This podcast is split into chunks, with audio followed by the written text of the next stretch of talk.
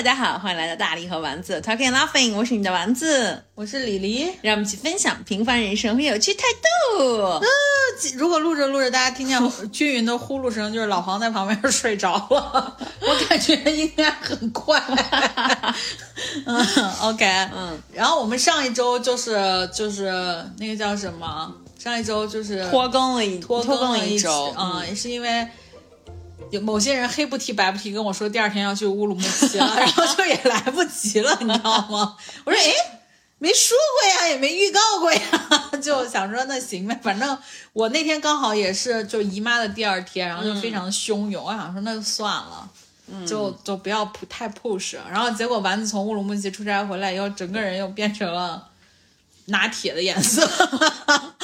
啊，乌鲁木齐真的是，就是就是紫外线光照真的太强了，而且而且我我我本来就是对乌鲁木齐的刻板印象，我觉得现在会很很冷，对。然后呢，就是不冷吗？结果根本不冷，特别热。然后后来就是我去，我就穿的短袖，然后穿一个那个就是那个羽绒马甲，羽绒马甲，对对对对对，那就是胳膊。对，然后就然后就就就挺晒的，反正。哦，但但是你真的是晒黑了。去乌鲁木齐，大家一定要记得涂防晒，就从丸子拿铁般的脸上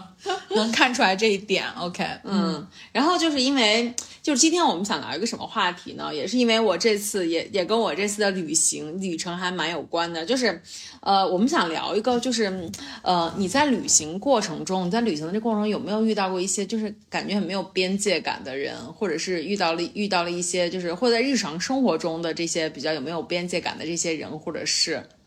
我觉得生活中和旅行，呃，这我觉得就是普遍人来说吧，我觉得没有边界感的人和事还蛮多的。对，但是但是我呢，就是又又是那种你知道，我其实非常想求求助于大家，你偶尔又会变成没有边界感的人本人。就其实我还蛮想，有的时候蛮想求助大家的，就是我我呢有点有的时候你知道抹不开面子，就是有的时候遇到一些人，就是他要主动，比如说主动跟我聊天或者什么的，我就我不知道该怎么拒绝他。他，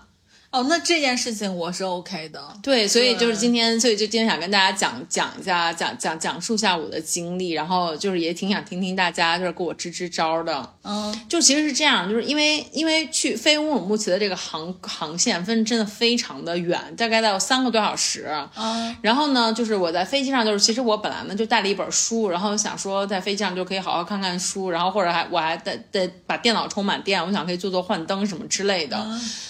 然后呢，就是我在飞的这个过程中，然后这过程中，因为因为我还提前去买了沙拉吃，然后就是空姐就是空姐发完饭之后，然后我就开始吃沙拉。我有个，我先我先打断一下，我有个问题，你真能在飞机上做幻灯吗？可以啊。哦，我不行。哦，我就在飞机上看书，OK，就做幻灯，尤其像我们这种就是坐经济舱的人，我老觉得我做幻灯，后面的人能或者旁边人他会偷瞄到，瞄到又怎样？我不喜欢。对，因为因为我是在，因为我这我这一段时间出差比较多，都是通过那个什么，都是坐高铁。然后在高铁上，我觉得就挺还挺方便的。然后就是又又很平稳，然后又不会有一些七七八八要收起小桌板的这种事情，所以我就都会在那个高铁上做幻灯。然后我就发现这是一个很高效的这个这个过程。对，我是觉得很高效。然后，但是我就觉得说，所以我我我不喜欢，所以导致有时候我会容易被这种不喜欢逼死。就比如说，我可能是要到。到达某一个地方，我在酒店只能彻夜的坐，但实际上其实可能在高铁上或者就是在通勤的这个过程当中，你做会更好。但是我就是我不喜欢，就是做幻灯在就被别人看到，我就觉得你知道，就像没穿衣服，就这是我的边界。对，幻灯就是我的边界，就我不喜欢让别人看到我在想什么。嗯哦，我也不想可能因为那可能是因为我们的这种幻灯可能就偏学术一点，就是都是讲就是讲一个，比如说什么什么疾病的疾病的机制啊、发病啊什么的这种，就是或者讲一些数据，我觉得可能这种比较客观的东西应该还好，因为它反映的不是我脑海中想的事情。哦，对，那这种就还好，像我们我们以前做幻灯，因为主要是什么数值呀，或者是做一些这种。我就特别不喜欢，第一，我不喜欢让别人看到我的数据；第二，我不喜欢让别人看到我对这个数据的逻辑到底是什么。对对对对对，我就不行。想太多了，没有人会看那。啊，对，但是就不行，这是我的边界。对，然后就所以说，其实我就我我我就那个什么，我就现在我就现在那个就是空姐发饭的时候，然后我就什么都没有要，我就打开了我自己带的乐班，然后就是大快朵颐。吃完了之后，我想说太好了，可以开始干活了。然后这个时候呢，就旁边就就就有一个。大概应该是一个四十多岁、快五十岁的人吧，就是一个大叔。嗯，然后呢，然后他就开始跟我说，他刚才跟我说那个哦，就是因为在这之前，因为刚好是在日落，然后还挺好看的，然后我就拍了一张就是日落的照片，然后我就把手机收起来，准备开始那个什么了。所以你是在坐靠窗的位置我坐在中间。哦，就坐我坐在第一排，因为因为是第一排，哦就是空间比较大，嗯对。然后呢，所以我就坐在中间的位置。然后呢，那个旁边那个人就开始跟我搭讪，然后他也跟我讲说，因为其实我还戴着耳机。呃，因为我觉得一般，如果要看在旁边的人戴着耳机的话，其实你觉得是不是就是不太会主动去跟别人聊天，除非你有非常着急的事情，然后我要去打断别人。就会捅你一下。对 对对对，然后呢，我就是那个我我，但他就会他，然后他就像什么都没看到一样跟我说，哎，说你这个是苹果相机吗？哎，苹果相机现在拍照挺好的。然后我就跟他说的时候，我说啊，那你就应该不理他呀，你就假装你没听到呀。对，呀，我觉得这个就是真的我的策略失误。然后我就说了一声，我说啊，嗯。然后他说那个什么，他说他现在现在苹果相机的像素到多少了？我说我不知道。然后他说那个什么，他说那你这不是最新的吗？哦我说不是最新的。然后完了之后，我觉得像这种，我我我觉得像我这种回复，就是已经是不是已经很明显在表达出我并不并不想要进行这个 conversation。就如果识趣一点的话，就是应该会不会再跟我再再跟我搭话了，对不对？我觉得我每句话都在终结这个聊天啊。也还好吧。我觉得就是正常的对话，然后他后面后面说什么了？然后他就开始跟我聊天啊，就说：“哎，我看你刚才吃的那个，我看你刚才带的那顿饭，然后就觉得，我觉得你特别注重饮食，然后怎么样？”我说没有了。然后完了之后，然后他就说：“哦，他我觉得你这个特别注重这个，你看你这个，你看你都吃这种蔬菜啊什么之类的。哎呀，现在像我们就是像像像这样的年轻人已经很少，就哔哩吧啦哔哩吧啦就开始他的一顿疯狂输出，就是赞美。对，然后就开始跟我说，哎，你是做什么工作的呀？然后那个什么啊，说你是不是医生啊？啊，我说不是。然后说，哎，我说那你那个什么，就是那个很注重啊。其实像我啊，就我这个人啊，有糖尿病什么之类的。然后我平时都是怎么样吃饭的这种，他就开始一段大段输出这种的。然后那然后你怎么回复的呢？然后我就只能礼貌的，就是我我我个人觉得是，就是我我没有主动，但是我只是礼貌的，就是 echo 一下这种回应一下，但他就不停的讲，不停的讲。然后我这个时候呢其实是很谄媚的吗？他是要没有没有，他是很客观的在说，就就是是很。正常的，就是就是就聊聊聊闲天儿的那种。对对对，嗯他就是纯属是想要想要就是呃 killing time 的那种，嗯然后就开，但是我我但是我还有事情啊，我还要看书，然后我就把书打开，然后就翻开，然后就在就就就是在看，就就是在翻，然后他看到我在看书，他还在跟我一直在聊天，那你就说呀，你说哦，OK，你说那我我现在要看一会儿书，嗯，然后你说要不那个我们要不先不说了，我就完了吗？我我我没有办法说这种话，我不知道该我不知道该怎么说，但我觉得你有的时候就是，有点讨好型人格。那你讨好型人格也用在家里啊，就我感觉你对很多 就是就是更亲近的人，其实你反倒其实能说出来一些还还挺不客气的话。是吗？是啊，我什么时候对你说过不客气的话？刚才我们邀约你说要不要一起吃饭，你说不去。对啊，就就这样子呀。但是我真的觉得还好，就是你就直接告诉他，因为也不会伤害他的 feeling 啊，就是因为没有对你有什么期待。就我我总觉得就有时候对，就是就是这个人真的就是他可能就只是出现在我生命中三个小时，然后从此以后就不会再遇到他了呀。但是他就是一直在跟我说，但是我就是不好意思，我就是这个时候就会觉得很不好意思。所以你有没有一一种感觉，就是人有的时候会被自己从小受到的那个所谓的礼貌的教育给约束住？嗯，就是你一方面就是想说我要讲文明、懂礼貌，另一方面又觉得说。真的很烦，但是我好像感觉说这个话，又感觉对方好像是一个长辈，然后这个话就更难说出来。对，就主要因为他他并不是跟我们的同龄人，我觉得他还就是感觉感觉就是比较稍微年长一些，然后你就又又又更不好意思跟他就是直接说，因为他还倾诉自己得了糖尿病之后多么的不容易，然后就是自己在呃呃就是用各种各样的方式去治疗，然后现在在打胰岛素，然后就怎么怎么样，所以在整个过程中，你就只是嗯啊，就嗯好。对，当然也不是。然后我就，然后我就会跟他，当然我也会跟他说一下啊，我说哦那个什么，我说那现在我说那个控制血糖挺重要的，不然有很多的并发症什么这种的，我会我会就，但是我也就仅限于此啊。但是你让一说，又感觉你爹味儿还蛮重的。然后他说，然后他说，哦，他说就是就是，我也知道，然后就怎么样，我每次就定期检查什么眼底什么之类的，就会讲这种。啊，那然后就，然后就我就我就我就觉得就是你知道，我就一方面觉得很浪费时间，然后另外一方面就是我就觉得就很难受，我也没法你知道，就立刻立立刻起身或者就换一个其他位置或怎样，然后我就觉得就是就很很很烦很不 OK，然后呢，所以说就是一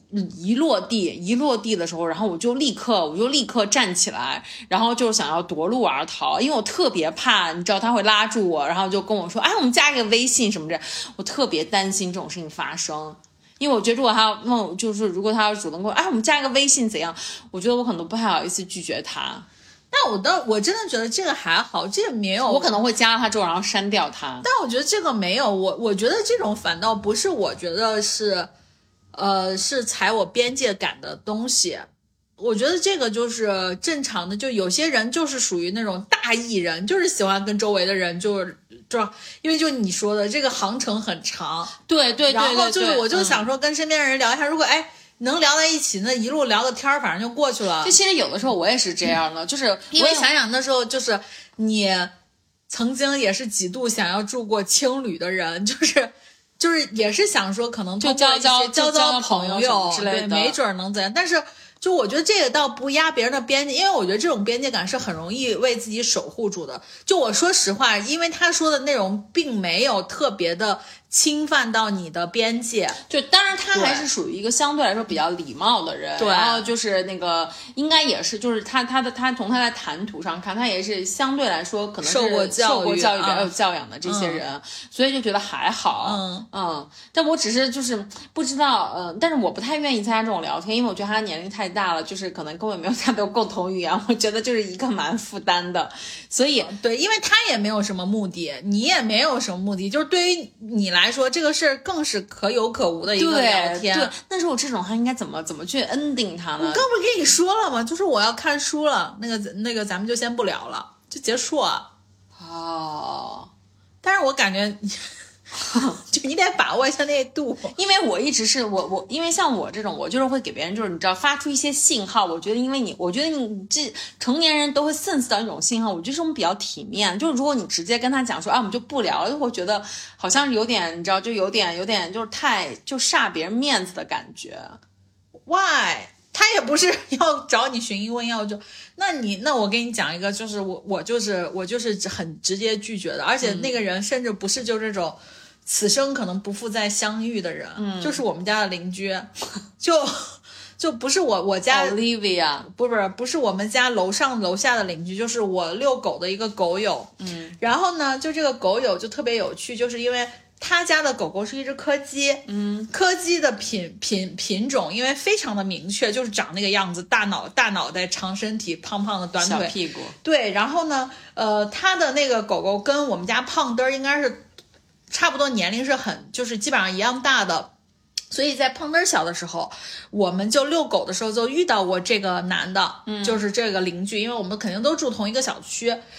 这个邻居其实他人是挺热情的一个男的，大概可能跟我们差不多，或者比我们再稍微大一点，虚长几岁吧，可能四十来岁。然后呢，特别有意思。小的时候呢，遛的时候也就遛了。结果我大概碰到两三次，他都会问我一个问题，说：“你家这个狗是串儿吧？”就他还有一点儿那个，就是他还有一点儿那个口音，你知道吗？他就问说：“你家这个狗是串儿吧？”我刚开始头几次的时候，我都是非常礼貌的啊，我说不是，是比熊。而且我就想说，我们家胖墩儿 就就差在身上拿毛笔写上两个字儿，我是比熊，就哪点儿看不出来。后来我就说，我说不是，是比熊。他说哦，我看着像个串儿，然后怎么怎么，或者是他就上，而且关键是就是我就不知道串儿怎么了，就你懂吗？就即便是就怎样呢？对，然后完了，他说你这是狗是个串儿吧？就你知道，就来着问两次之后，我都很好的说了。嗯，后来大概有一次，就是两个小狗狗也都长得比较，因为这个跟狗没关系，就两个小狗，因为它们年龄相仿，它们见到的时候就会闻，然后就大概会，你知道吗？追逐打闹一下，就玩的还挺高兴的。结果那主人又说。你家那狗是个串儿，我当时我就没有给好脸，我就直接说，我说说了几次，你是不是记不住？我说我说你礼貌吗？上来就问人家别人的狗是不是串儿？我说串儿怎么了？你就这种，我就就直接说的就是我就直接说的语气嘛。对，然后完了以后，那个男的，那个男的就很不好意思，那男的，哎呀，我不是那个意思。然后我就拉着我们家庞德说 走，就你知道吗？因为我就说白了，就是我很不喜欢别人，就是就是就说白了，就是比如说是邻居这种关系，就咱们没有任何利害关系，而且咱们是大概在一个物理的某一个范围内相，就可能会不止一次的相聚，你不能每次见到你都品头论足的，对不对？对，就是觉得很不礼貌，就觉得关你屁事儿呀！就嗯因为我领的真的是一只可能中华田园犬，跟你也没关系啊。就就狗的品种对于你来说重要吗？就我遛了那么我我每天都遛狗，我从来没有见过一个狗友跟我去讨论说这个狗是什么么品品种的啊，我就觉得。品种对于你来说重要吗？嗯，然后我就不知道说，然后我说完这句话之后，你是要接什么？是你们家柯基的品种有，就是是什么冠军狗还是什么呀？我不知道你要表达什么，所以我后来我就就我就那天就直接怼回去了。我怼回去之后，后面就再碰见，只是两个狗会玩儿，我绝对不跟那男的说一句话。但是这也不影响，因为我本身遛狗的目的就是为了让胖墩儿玩儿，嗯，对吧？就 I'm fine，然后我就直接怼回去。然后另外就是上次还有一个事儿，就是我跟老黄还有我爸我妈讲，我很生气。我在我在小区里走路，我走路的时候在回一个特别着急的微信，这然后我戴着耳机，但我耳机里什么都没放。这时候一个老头儿，注意是老头儿，我真觉得很多老头儿现在已经成为这个社会当中讨毒瘤 讨厌的中流砥柱了。这老头儿忽然给他身边的小孙女说了一句话，说：“你看现在这些阿姨走路都不看路，关你屁事儿！而且你知道当时的那个情景是，小区不是有很多纵横交错的那种小路吗？我走到那儿，他领着他孙女儿，他孙女儿骑着自行车，我是站到那儿发信息等着他们过去，我再过。嗯，他就从我面前给他孙女说了这句话，我当时我就把耳机摘下，我扭头说：“你说谁呢我说你有病吧？”然后我就走了，我就真的是我说有病吧？我想说就关你什么事儿？我说你现在好了，就是就别站着说话不腰疼。你老了，你退休了，你每天带着孙女玩儿。我说我们还得撅着钩子在那儿挣钱的呀，对吧？我说你有什么资格好在那儿说什么我走路不看路的？而且问题是我不看路，我怎么给你让？对你，他可能他是不是以为你可能要往前走，你没有看到他们，然后你在你要你会往前走，会发生没有，我是发生冲我是撞，停在那儿了，我是停在那个路，我就是等着他过去。但是我停在那块儿的时候，我在发微信，啊我在回微信，他就他就感觉是一方面可能对现在的年轻人经常走路不看路这个现象是不满，另一方面就是想给他小孙女上一堂什么，就是你让我们？生动的这个这个这个交通安全的意识我想知道你在跟他说完了之后，你的这个反馈之后，他是什么反馈？他扭头看了我一眼，继续走呀。因为他也知道我，我觉得正常的有点 sense 的人，他应该知道他自己刚才就是因为他看我戴着耳机，哦，我跟你说，我我觉得我就我就很怕冲突，我就很怕发生冲突这件事情。我以前很怕，嗯，我后来就是因为我结婚了，我跟老黄在一起，老黄真的是一个完全不怕冲突的人，就老黄甚至有的时候会主动发起冲突，就是后来我就发现，就是有的时候，就我以前的那个性格，就是我真的是，我也我我现在回想我以前的性格，就是我会觉得我有点软弱，嗯，就很多事情，就为什么我后来我我多次跟你说过，我说就是这个世界就是你要发疯。就是包括我今天，因为我今天来完，我要跟大家说一下，我今天来丸子家之前跑了十五公里，包括我我今我今天来来那个跑十五公里那张图也是，就是就是与其反思自己，不如责怪他人。就是我不觉得说这个世界上所有的事情我都需要内观去找自己的问题，嗯，就是有的时候真的不是我的问题，就是就是这个世界上有太多太多的神经病了，就是这样子，嗯对，所以我觉得就是就像你说的，就是什么，就是有的时候遇到什么事儿，我跟你说，上次还有一件事情是，我跟我的邻居也是遛狗的一个狗友，我们小区的，我们一块儿坐地铁，我们在地铁上碰到了，嗯，下地铁的电梯的时候，就那个因为那是女生啊，下地铁电梯的时候，她是主动过来拍了我一下，我说哎，然后我们俩就一块儿下去坐了同一号线。本来在上那同一号线之前，我问他，我说：“哎，你一会儿去哪儿？”他说：“他去高新。”哦，我说：“那你是五转三？”他说：“哦，不，我五转六。”我说：“哦。”他说那你呢？我说我也去高新，我说我也五转六，我说哎刚好。结果就我们俩大概聊了两站，因为聊了两站之后就可以五号线转三号线去转，就就通过另一个途径去高新。结果我聊了两站之后，可能他就觉得可能也没什么话聊了，但是他也是属于那种很棒，因为其实如果他没话聊了，他就说他说哦，那我戴上他如果戴上耳机，我肯定有这个 sense，那就不聊了呗，咱俩就就各自看看。结果他可能也不太好意思，其实算了，我还是五转三然后他后来到那站以后，他忽然说他说啊，我该下车了。我一听，我想说，嗯，不是五转六吗？怎么那么提前下？但是我也没有就是拆穿他。我觉得你不拆穿他，这就是底，这就是边界，你懂吗？嗯，就如果这时候一个所谓不懂边界感的人，他就会说。哎，你刚不是说五转六吗？就就你明白吗？所以，我我真的觉得你刚在飞机上那个人，我觉得，因为你还是在回应他，并且还给他说了一些预防糖尿病或者是什么的健康小贴士，所以他可能觉得说你可能给我的这个反馈也是你可能不太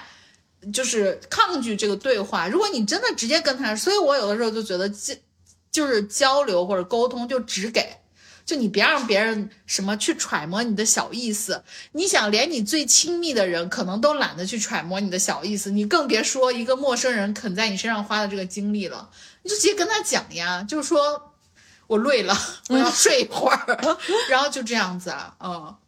嗯，学到了。对啊，就是我真的有的时候很怕，就是很怕，就是那个，就像你刚才之后，然后人家会跟你发生冲突。对，这拒绝倒不会发生冲突，但是我很怕很尴尬，你知道，尤其而且是两个人，就是你们俩是被。绑定在你必须坐在这个位置上，不像你说，就是我可以，我可以选择五转三或者五转六，我可以，我可以从这个尴尬的场域离开。但如果要这样的话，就是你知道，就会一直很尴尬，尴尬下去。不会啊，你不是本身就给自己有很多的 plan 吗？又是做做幻灯，又是看书，怎么会尴尬嘞？嗯，对吧？我就那天我跟我邻居也是，我后来我就我就我后来我当下我就跟老黄发，我说我真的觉得我长大了。我以前会觉得我尴尬，我可能会就比如说他如果说他五转六，我可能就会说我五转三，我先下，因为我不太确定我们俩要绑定还还要换成 一号线，那中间怎么办？现在我就觉得就是怎么样对我自己是最好的、最方便的，就我就会坚持。那如果你觉得跟我在一起不舒服了，那他就会那个，你你要么你走，要么就是。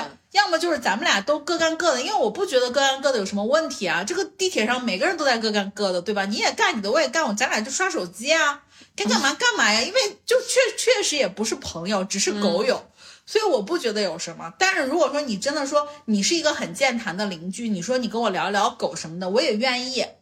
当然，如果你就是说就是说那个说串儿吧，是那个邻居跟我 跟我聊，那我肯定跟他说，我就戴耳机，我就说。听不见，对我就会跟他讲，就是这样子，嗯，所以我我就觉得说，就边界对于我来说，就是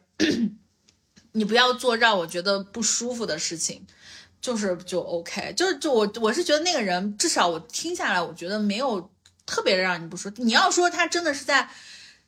他并不是他对他并没有很多，就是就也就是因为这个人，就是他也没有让我说非常的不舒服，他只是我会感觉到其实他其实就是一个很热情的人，他就是很想聊天什么之类的。他是新疆人吗？不是，他是西安人，去出差。哦，跟你一样。对。哦，那就我觉得很正常，很正常。而且我真的觉得老出差的人都是。就很多人都是大艺人，对对，然后就想说，就想说，可能 可能他也就觉得，哎呀，就坐飞机就太久了，就反正就聊随便聊聊呗，随便聊个天儿，对，没准还能认识一些就是职场上面其他领域的人，对，因为反正就是我们就经常看那书上不都写说能量在外部吗？所以我觉得这个可能也跟我出差的这种心情有关系。一般来说，就是我在去程的这个过程中，我会有一种你知道上坟的感觉，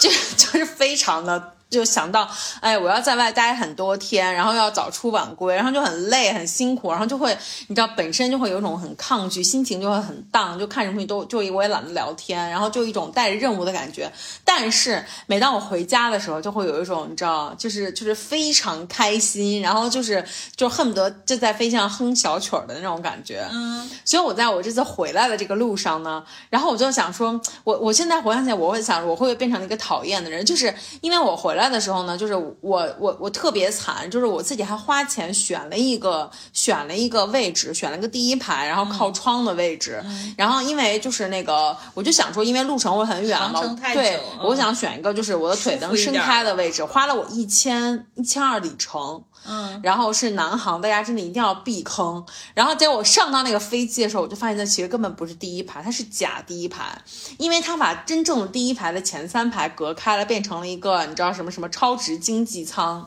哦，对，现在有超值经济舱。我就好那天在我那天在买机票的时候，我还在想说，我说啥叫超值经济舱？因为他那底下写的就那各种的，就那种类似于就是什么行李啊什么那种东西。我说这不跟经济舱一模一样吗？它就是经济舱，啊然后他就只是拿了一个小帘子，然后把前三排隔开，所有的位置都一样的。连椅子的都一样，椅子都一样的，然后我就很生气，然后就特别的难受，因为坐在因为他那个位置其实特还就特别小，我坐那班航班特别的小，然后要坐到最靠，而我又选的是靠窗的位置，然后就不能来回走动，就特别难受，所以在平飞了之后，然后我就直接出来了，然后我就就就自己在。在机舱里面瞎溜达，然后呢，我哎你想真的是艺人。我想因为我想瞎溜达呀我我就会从来都不在飞机里面溜达，因为我害怕，我我不是害怕，我就觉得你在那儿溜达的时候，别人都会看你，就是因为因为因为我的手表也提醒我需要站起来了，然后然后我就在那个机舱里面溜达，就就去了个洗手间，并且我还选了个绿色飞行，就是我也不要餐嘛，然后走到最后一排，然后 why 为什么要做这么这么 harsh 的决就是选择？因为绿色飞行不要餐，它会奖励你六百里程，然后我想反正我刚好花了一千二，就是可以再挣回来。妈呀！然后那个然后，然后就是到，但是他就是到了最后一排之后，然后我就跟那个那个空姐正在发餐，然后还跟我说，呃，那个什么，说那我把您的餐给您吧。我说不用了，我说我不，他说不吃吗？他说真的很远，还是吃一点吧。我第一次遇到这么这么这么就这么这么好的空姐。对呀、然后我就跟他说，哦，我说不用了，我说我选的是绿色飞行。他说，哦，绿色飞行，那好吧。然后后来这个什么就没给我。然后后来我就刚好那个机舱后面还有一个男生，然后就我我以为是空少，然后我就跟他说，那我说先我先做一个假设，如果当时你真的很饿，你拿到那个餐了以后，后来空姐发现你是绿色飞行，就发现可能餐最后就是，当然可能也不至于少一份儿，就是就真的不够分。他过来跟你 check 的时候，你会怎么办？我会他他会怎么 check？他说您您是绿色飞行啊，吗？您刚才是那个那个拿餐了是吗？哦，是啊，呃，那那个您选的是绿色飞行，所以说这个餐的话，可能就是本来是没有您的。我选了吗？我不知道啊。你看你很会化解尴尬呀。装傻呀，我就我就一定会装傻呀。对啊，就、嗯对，嗯，然后你接着讲空少。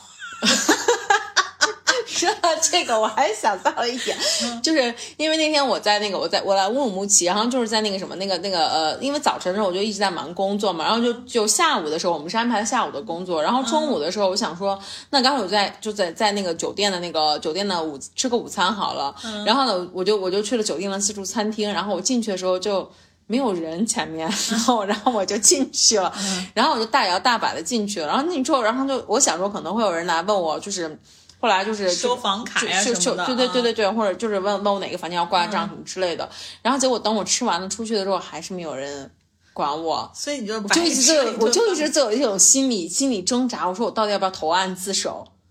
就为什么要投案呢？对，然后所以我也就没有投案自首。所以你到最后也没搞清楚这自助餐到底要不要钱、啊。对对对对。OK，哎，这还蛮好的。啊、然后完了之后，那个我们就继续回到空少这个，然后我就问他要了一杯水，我说能给我瓶水吗？他说没有瓶装水，然后他说瓶装水都是给前面那个什么的，就是头等舱的。超值经啊、我以为又是给超值或者超值舱经济舱，他说你可以再问前面要，他说但是我知道有给我倒的水，我说那你给我倒一杯吧，他说好，然后就喝了一杯，我说那再给我倒一杯，然后他又给我倒，我说那再给我倒一杯，我就连喝连干三杯，然后喝完之后他说要不要再来一杯，我说不用不用了，然后太撑，然后就回去了，然后在回去的这过程中呢，哎，我就发现了那个安全出口那个位置，因为还蛮宽的，竟然没有人坐，空了两个位子，把我给高兴的，然后我就立刻坐在了安全安全出口的那个位子，嗯，然后呢，在那大摇大摆的伸开了我的大长腿，然后这个时候呢，后面就来了一个人，然后我就发现就刚才给我倒水的空少，他说不好意思，这是我的位置啊。我说不好意思，抱歉抱歉。我说那中间有人吗？然后他说这个位置没有人。我说那我可以坐了吗？他说当然可以了。然后我就坐在那个位置。后来我才发现，原来旁边那个人他其实并不是空少，他其实是安全员，就是飞机的安全员。旁边的人就是刚给你倒水的人吗？是啊。然后然后我就问他，吓死我我以为是另外一边。我说我说那个就是飞机的安全员不是都坐在第一排吗？我说你怎么不坐在第一排？他说因为飞乌鲁木齐的是有两个安全员的。然后我才知道说哦原来是这样。然后呢，你知道我其实对安全员这个行业还蛮还蛮好奇的。然后我就就然后我就开始跟他就开始进行了非常热烈的讨论。每架飞机都有安全员吗？呀。哦。然后我就跟他一直讨论了一路，就聊了很多很有趣的话题。安全员到底是干嘛的？安全员他其实就是去那个预防所有飞机上面就是出现任何的，你知道就是违反人为犯罪是这意思吗？就是或者是那个，比如说比如说就我还问了他很多，因为之前不是有好多人就是有有拍那个视频什么，比如说飞机飞不了，然后或者在原地停了五六个小时，然后就乘客就都很很很生气，然后就情绪很激动什么之类的，我就会问他，我如果遇到这种情况，你们会不会出就是去出动什么之类？他说会啊什么的。那他们是属于什么单位呢？是航航司的，航司的。哦，航司专门有这样的一个，就是这样的一个人。那也就是说，航司在每个飞机上放了保安呗？对对对，类似于这种。就如果有什么问题的话，就是其实说白了就是镇压的工，镇压的工具。对，因为一般的航空公司，我其实我知道安全员这工作，然后但是我知道他们只在就都坐第一排那种，就是就是就还蛮舒服的那种位置嘛。然后但是我不知道，就是原来就是飞乌鲁木齐比较特别，然后就有两个安全员。也正常，乌鲁木齐本身什么安检都比较那个，对对对，严格嘛。对，然后就跟就跟他就跟他聊了蛮多，他还给我揭露了很多。所以他身上有催泪瓦斯之类的吗？就如果说大家就是，比如说在飞机上等了太久，他没有催泪瓦斯，但是他就是有管制刀具，在身上。对他身上有带了一把长刀，然后有哨吗？嗯，那为什么要有哨呢？因为有哨，就因为你知道，就是交警啊或者什么那种警察类，他们都有哨，就镇压，是吗？对，就会说，不是这样一吹，然后大家就先会安静。那那飞机那么狭小的空间，只要他直接大喊一声，就会很安静。因为有些飞机很大呀，那他们是按照什么样的配比？有配比的，就人员多少人多少乘客配多少安全员？对对对对对，我就说，我说那要是大飞机的话，那其实当安全员也挺累。那他有有遇到什么比较棘手的事情吗？就没有。就是我就问他有没有，你就从业这么多年有没有遇到过这些就是这些事情？他说，他说其实还好，没有。他说一般大家来说都还是蛮乖的。那他，但他其实是会有。那他挣得多还是空姐挣得多？呃，应该是安全员挣多，因为安全员很很很舒服，就是他们可以就是你知道，他来跟我讲，他可以飞，就是可能就大概一一个月有一半的时间在休息。并且他们飞国外航线的时候，然后就是也可以，就是也可以，就是那个呃航司给你提供就是住宿啊什么的，你可以在国外休息个五六天之类的，然后你再跟随下一班飞机再飞回来。所以你这五六天你就可以在自己在外面玩啊。哦，也就是说是没什么用的一个职位。他其实，但是其实真的，如果发生危险的话，他们还蛮重要的。就是因为他们就是讲，他们其实平时会每年都会有考核、有训练什么之类的。然后呢，他们的训练、他们的考试标准就是什么卧推五十公斤，然后十六个。我说就这，这还好啊。对啊。然后就是在，而且你想，中国的航司大部分分飞，如果是国内航线的话，国人有多乖呀？嗯，对啊。但他们也飞国际航线，他们也可以啊。国际航线的话，真的是有些那种。大老外那个啥，大大老外也，我觉得现在你要做中国航空公司，其实安检都很严的。对，然后就是他们还有，比如说，就是我就是他们的体能训练这一部分，我觉得还挺有趣的。就是他们要要要考三千米，然后就他们他们所有的这些项目，三千米，所有的这些项跑完十五公里，所有的这些项目是同一个上午，然后全部要做完，就是三跑三跑个三千米，三千米大概的配速要求是三分多吧。三分多，嗯这么快？对，就但是才三公里嘛，男的嘛还好啦，就是三千米。然后呢？没有女的安全员吗？没有。性别歧视，对不对？然后就还有那个什么，还有什么悬垂举腿，然后呢，还有就是什么，就是那个就推胸，然后还引体向上，然后还有就是什么单双杠的什么什么，就是臂屈伸什么之类，就一大堆的这些项目，就什么引体好像是一次要做六十个什么之类的。哦，推胸应该做六十个？啊，十十六，我就说我引体做六十个，那也太厉害了，引体十六个，然后呢就是推胸是五十公斤二十五个，对。因为我昨天看老黄给我分享了一个什么 CrossFit 的比赛，人家说那引体好像也就二十多个。对对对，然后我他当时跟我讲的时候，我想说就就就还好呀。然后他就说，其其实这些所有东西是要在一上午，就是你要连着进行这些个项目。我说哦，我说那可能还有些大部分时间是是农闲的就可以了，我觉得。对，然后就是他们这种他，所以他们这种他们这种行业，我就觉得就是还就是还真蛮爽的，很轻松，就不用干嘛。那你问他的时候，就是他就一直在跟你讲嘛，就是其实他们的工作就大部分是跟跟客户聊闲天儿。哎，我我之前遇到的安全员都是那种你知道就是对，然后就就就一张一一张臭脸，戴一个口罩，然后就戴着就有的人还戴着墨镜什么之类的，反正就一张臭脸，就根本就是下面。整个气场里的生人勿近什么这种的，但这个小男生呢，就是因为他，反正因为他帮我倒水的时候，觉得这个人还蛮好的。他做了多久安全员了？嗯，好像工作四五年吧。哦，那也其实蛮久的了。对，然后完了之后，就他跟我聊，我还以为是那种就是刚当毛头小子，所以就是还。还有着那个新鲜感，所以会释放一些热情。没有，就这个人，就是我会觉得他可能就是本人也是那种比较 E 的那种人，对。然后完了之后，他就一直在跟我聊天，然后就在跟我讲，然后什么的，还可以。加微信了吗？没有，就是我，我后来就觉得，就是所有的这个，所有的这种旅程上遇到的这些人，如果说这个人加微信了，那我就不得不说，你今天这个话题不是不对的，你今天这个话题应该改成就是就是势利眼的我。就碰到四十四五十岁的大爷就在那嫌人烦，然后碰到这种什么小男生，然后又是安全员什么的，然后就觉得说可以加个微信。因为我觉得就是这样，你看，就是我，所以我后来在反思我自己，为什么会有这两个人会区别对待？然后我就觉得其实不是我双标，而是可能我会觉得，就是我觉得会会在这个交谈当中会获取一些新知，会获取一些我并不知道的一些领域的这些事情。就是你双标，请你 请你承认。就这种聊天，我会觉得是比较，就是那你以前也碰见过臭着脸的安全员，你如果真想获得新知，你就应该不耻下问，一直问他呀。就这就是说明我其实这个人 sense 很强啊。如果我能够 sense 到别人并不想开始这段对话，我就不会去，我都不会去主动说这些东西啊。哎，行吧，就是。如果你要硬这么说，那我也就只能说你说的对。就当然可能跟我我刚才在讲的，就是这种归家的这种心情，我比较愉悦，可能也有很大的关系。对，但是我说实话，我真的觉得，就是我觉得我是挺有边界感的一个人，但我们家另外一个人，就老黄，真的是边界感极差的一个人。那他会侵犯你的边界感吗？他倒不会侵犯我的边界，因为你们俩其实中间没什么边界。对我们俩没有边界，主要是，而且而且就是老黄吧，老黄的边界其实还蛮明确的。就老黄的是，就是男人的手机就是他的，你知道吗？就是就是不能动。但我的手机他是随时就是随便看的。那你不觉得这样子很不公平吗？我是觉得我不 care。就是就是还是那个点，就比如说，就是你非常 care，就是说我要看你的手机，你要看我的。当然有的时候，比如吵架的时候会拿出来作为一个论点，就是听说你们听说你们周六刚刚吵过架，周六不是吵架，周六是我挨骂。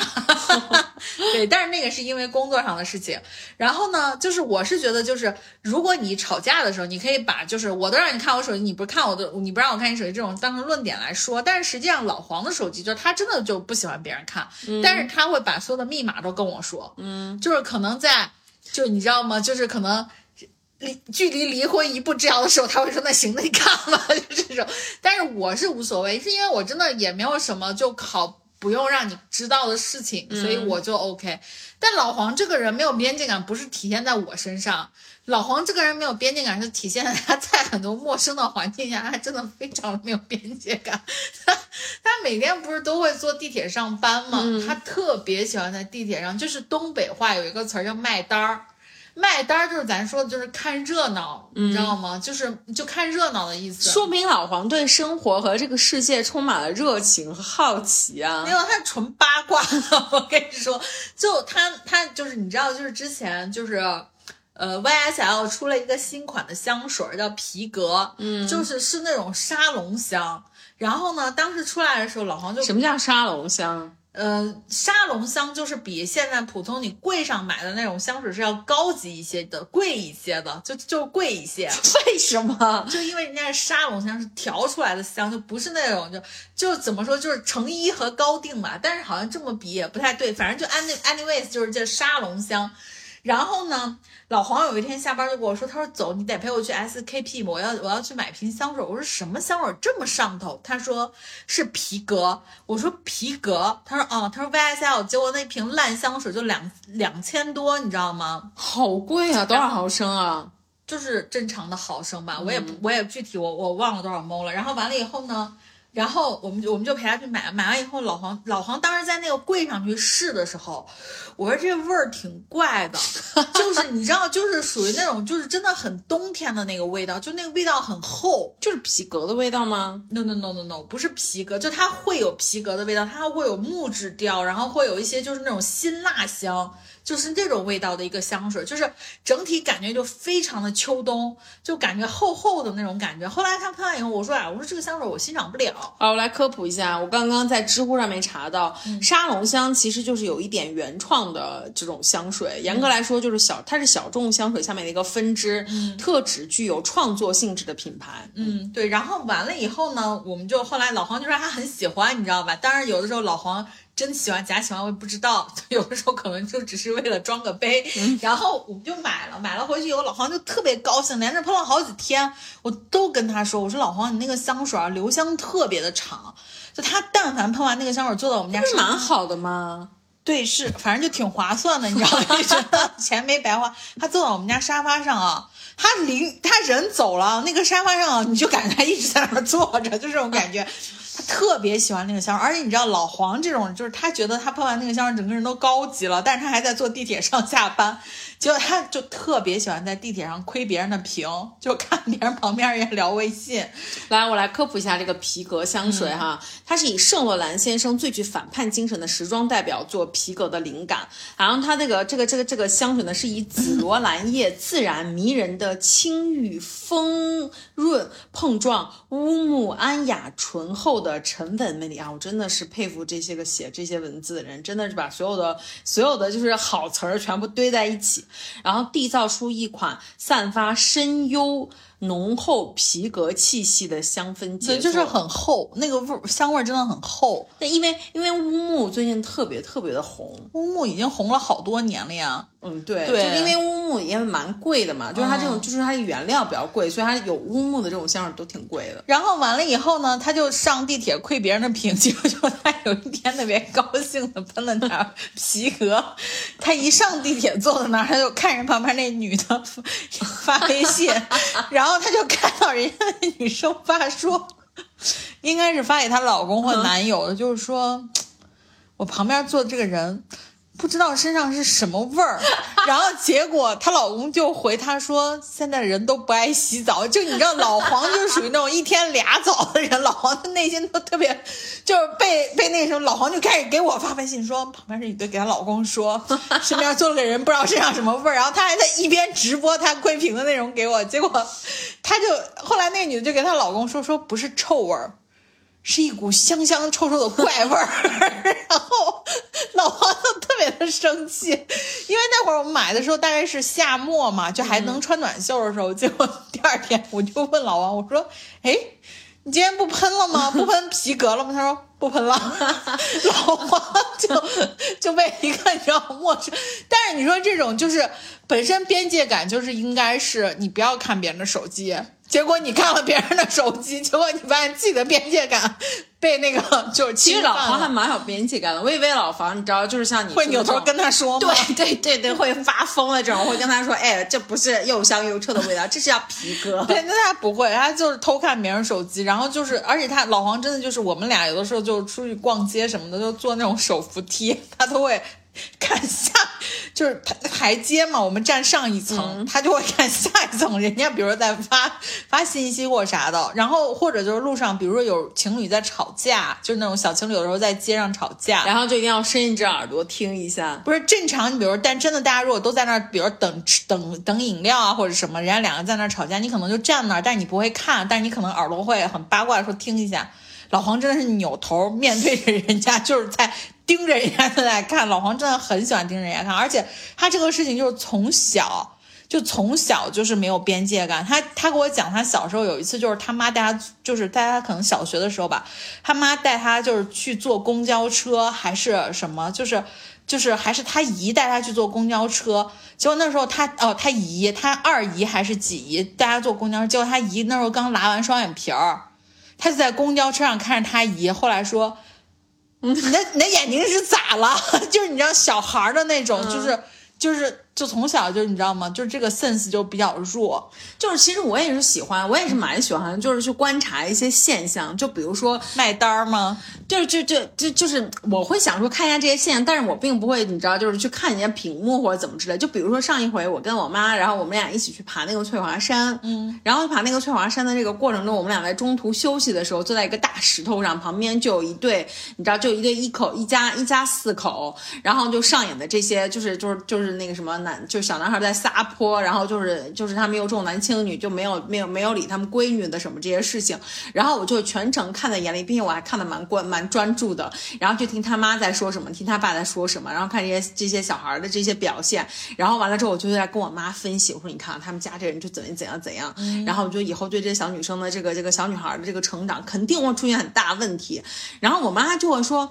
说你为什么这么关注别人的这种事情？还说，而且你竟然看的这么仔细，然后就我不知道这是不是一种没有边界感，但是我并不会主动去跟他们分享什么，我会把这个事情观察观察完毕之后记下来。嗯，但我觉得这种就 OK，就是你没有影响到别人，就其实一直就是在你自己的宇宙里面。但老黄其实也还好啊，老他他他好他窥屏的时候也并没有影响到别人啊，就是没有跟别人产生双向互动，他只是在自己。但是他 sometimes 他就会会影响到别人，比如说就是我们俩有的时候会讨论，就比如说哎那个看人家那个人说那个人好怪呀、怎么怎么，比如我说一句。他就会忽然大声说：“啊，你说谁好怪？就是就是闹你，你知道吗？就这种就很讨厌。嗯，而且就是比如说，就是就就比如说，就开车的时候，他有的时候也会把我这边窗户摇下来，就是用同样的套路去去喊旁边的那个车，就说啊，你在说人家怎么了？就之类的，就是他会有这种比较讨厌，但是这种边界其实就是没有那我觉得他对我觉得他可能就是在跟你，就是你知道这是一种就是夫妻情趣的其中一种。就只是见而已。嗯呐对，嗯嗯，所以就还好。就是我觉得我碰到了现在没有边界感的事情，嗯，但是我觉得有一些事情，我我说实话，我觉得还是应该要注意的。就是我是我我家门口有一个小超市，是我特别喜欢去的一个小超市，然后我不知道就怎么去反馈这个问题。这个小超市现在来了一个新的年轻的店长，是一个男生，嗯，这男生有非常严重的狐臭，非常非常严重。这个严重到这个狐臭都已经到什么？就是我一进去感觉要流眼泪的那种感觉，嗯，就是很重的狐臭，而且不是说我这个人是，我就不知道为什么其他人就能跟他在一个店里面工作，因为那个店里面除了卖零就是零食啊什么饮料这些，他还卖一些鸡肉啊。遇到这种问题的时候，就是不只是这种狐臭，或者遇到一些比如说非常不好的这种味道的时候，你会表现出来吗？因为像我的话，如果我要遇到一些就是非常不好的味道，我就会我就会故意的，就是你知道，就是就是拿手扇风，然后或者一定要捂自己的嘴，然后就是我就是我就是为了让，就是因为我可能也不知道是谁在散发这种味道，然后我就是为了让对方知道。我会啊，我不是我不是表现出来，我是真的本能的，就是因为味儿真的太大了。但是你知道，就是而且我跟你说，就是我非常明确的能 target 的 target 的是是谁，但是问题就是我不知道这个问题怎么反馈，所以你知道，有的时候我觉得。就是有一套明确的这种客服反馈的机制，或者是对通路很重要。我觉得这点就挺好的，你知道，就是因为因为我们家我们家是我们是属于就是那个一一一呃一层楼有三户嘛，然后呢就是。我不知道为什么，就是就你这现在的这种这种情况，又不是大家住住在大杂院儿什么之类的。我们家的两个邻居都有一些共同的毛病，他们都喜欢开着门儿然后宴客。嗯，你知道，就是会非常非常的吵。就是我们家之前的，就是中间的这一户，因为我们家就对门的那一户的话，其实是刚搬来的，所以就其实长时间只有我们两户。然后呢，旁边我旁边那个邻居，其实我平时跟他关系就是也还挺好的，也我们我们之间甚至甚至还有微信，就是想说就是邻居帮忙什么之类的。但是他他们真的每就有的时候晚上会很晚，夏天的时候十点多十一点我都要准备我都睡觉了，然后他们会有一一帮的朋友，然后来家里面，然后就一起来吃火锅或吃烤肉，然后喝酒，然后并且把门是开着的，因为可能会觉得比较热，就是开门会有一些你知道就穿堂风的那种感觉，然后就一边喝酒一边聊天，然后一边大声喧哗。这种我觉得就是边界不明确。我觉得真的是非常的不 OK，然后但是还好，就是有一个我们我们有一个很好的反馈机制，然后这个我就会我就会那个什么，我就会找我们家物业，嗯，然后我就让物业的保安，然后我就会物业保安就会上来，然后就会跟他说核，实或者是跟他对，然后就嗯。他就会跟他说说那个时候说说太晚了，你们声音小一点，然后就是那个什么邻居有人在说什么之类的，然后我然后我妈当时就来跟我讲说说那你这样人家不就知道是你了吗？我说那又怎样？我说那本来他这样做就不 OK 啊，我说他知不知道是我的，但是我自己不我不会主动去跟他说，我不会自己就是变成一个我们俩直接的那种对话。所以你知道，就是国外的很多的都是都有代理人，比如说律师啊什么。对对，我不想跟你发，对，我不想跟你发生冲突，但是我会让第三方去代对代为表达这个问题。就是这种代理人就非常的好。对，然后然后现在我们家对门那个人也搬来了，然后他搬来之后，然后我竟然发现，一个毛病。因为那天因为那天我就会发现，我说我们家怎么就是一股那个那个那个麻辣牛油火锅的味道？我说怎么这么大牛油火锅的味道？然后呢，我就我就我就是那个打开了我们家的那个就是那个那个摄像头，然后我就看对门你，怎么连开门看都不要？因为我因为我在家不喜欢穿衣服，然后就打开摄像头看对门那个人竟然，因为我们俩的门是直接对着的，他就大开他们家的房门，然后在里面吃火锅。就他肯定不想不想在他们家留一些很重的那种火锅味道，他就把所有的味道，你知道，就是无私的分享给了楼道里面他所有邻居，我就会非常非常生气。对，这种我觉得是没有边界感的，但是问题是，你知道像他这种说没有公德心吧，也没有公德心。嗯对，但是像他这种，你知道他有没有他有没有就是喧哗，就这种感觉感觉找保安也并不太合适就这。种其实就特别危险，就是对于一些没有 sense 的人，他会觉得你去投诉，然后或者会觉得你这人特别的逼事儿多，嗯，但实际上这个事儿我就觉得无所谓，就但凡你让我不爽了，我就还是要解决这个问题。对，但是问题是，像这个，那他又他又没有他又没有扰民，又又没有怎样，然后完了之后，然后我就想说你，还没法给保安对说一个非常明确的那个，对然后就所直接去跟他讲呀。所以我就那个什么，所以我就我就我就我就那个穿好了衣服，然后就出门了。然后出门就是刚好他那个我我到他们家门口的时候，刚好他们就他们在那个就是在那个就是厨房里面吃饭，然后呢就是他们俩都没有看向门的方向，然后我就就是大力出奇迹，然后帮他们家门给把他们家门给关上了。然后就 就就我想说，那就他们肯定也会觉得，哎，是不是有风或者怎样？然后就反正后来也没有再开，啊，那其实也 OK。所以我就觉得这种反正只要能解决问题就好了。对对，我嗯觉得是只要能解决问题就 OK。反正而且就是我说实话，就是我觉得现在有那个业主群嘛，有的时候你不用非得直面他们，但是你可以在业主群里面说谁家在干嘛，就是这种。然后大家业主群经常有人对，然后种问题，对，然后大家就会就是就是会有人主动来认领这个问题。所以他们有人会，他们有人在在在群里面阴阳怪气，然后就说：“哎呀，都十点了还练琴呀，这实在太那个什么了，就是太太认真了，是想要当朗朗吗？什么之类的，就是会会阴阳怪气。”对，但是反正我是觉得至少有一个地方你能让问题的另一方接收到你的反馈。嗯，我现在就是说我们家门口那小卖店最主要的是我我不知道怎么反馈，你可以反馈给老板啊。我哪知道老板是谁啊？那个小孩是店长。哦，哦，然后完了以后，他就每天都站在那个收银那儿，就说白了，就是你但凡在他们店买东西，你就要 你都要经过一道最浓郁的关卡，我就很痛苦，因为我很喜欢在那家店买东西，因为那家店就我就买鲜鸡胸啊，买水果什么的，嗯我想说这味儿真的也太大了，夏天的时候。嗯，他还没来，但夏天的时候，因为他们不是要在那个蔬果区，不是要点一些香啊什么的去驱蚊嘛。嗯，冬天又不需要了，连香都没有了，就很痛苦。但是你知道，就是我也我也觉得，就是说，对于这种有，比如说有狐臭啊或者什么的，你可能直接跟他讲，可能肯定会有点对，可能会有点伤害到他，或者说他这我不知道，我不知道，就 anyway，反正就是让我有我我很困扰。我觉得你可以，你可以下载，就是你可以去看一些，因为现在其实很多的那个，其实狐臭这个东西特别容易解决，其实就做手术嘛，就是大汗腺去除手术，其实特别简单的一个方法。我觉得他可能不知道，我觉得你可以看一下这些科普。不知道，你可以去看一下这些科普，然后就是什么有一些医院的这些公众号的科普，然后就就把这个就是转发给他，我觉得这可能靠，好我连他。微信也 没有，就包括你像我上大学的时候，我下铺不是也是有狐臭嘛，嗯，然后我就经常撺掇跟我下铺关系特别好的另外一个室友，我说你真的得，你真的得告诉他，因为你知道上大学的时候就就是会有一个，比如说我说未来找工作可能会受影响之类的，然后跟他关系特别好那个我另外一个室友就会说，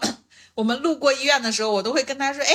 你看这块有卖那个。那时候就会有一些那种治狐臭所谓的药嘛，就叫什么香露啊什么的，就会说你看这我卖这个的，就是会明里暗里的点他。但是我不知道，因为反正一直到大四毕业，我的那个就是舍友，我下铺那些舍友都还没有解决他的问题。嗯，他这种我就觉得是比较难，就是像你说的，他虽然扒得到我，但他又没有什么特别，就是就像你那个邻居吃火锅一样的问题，就他又没有特别的。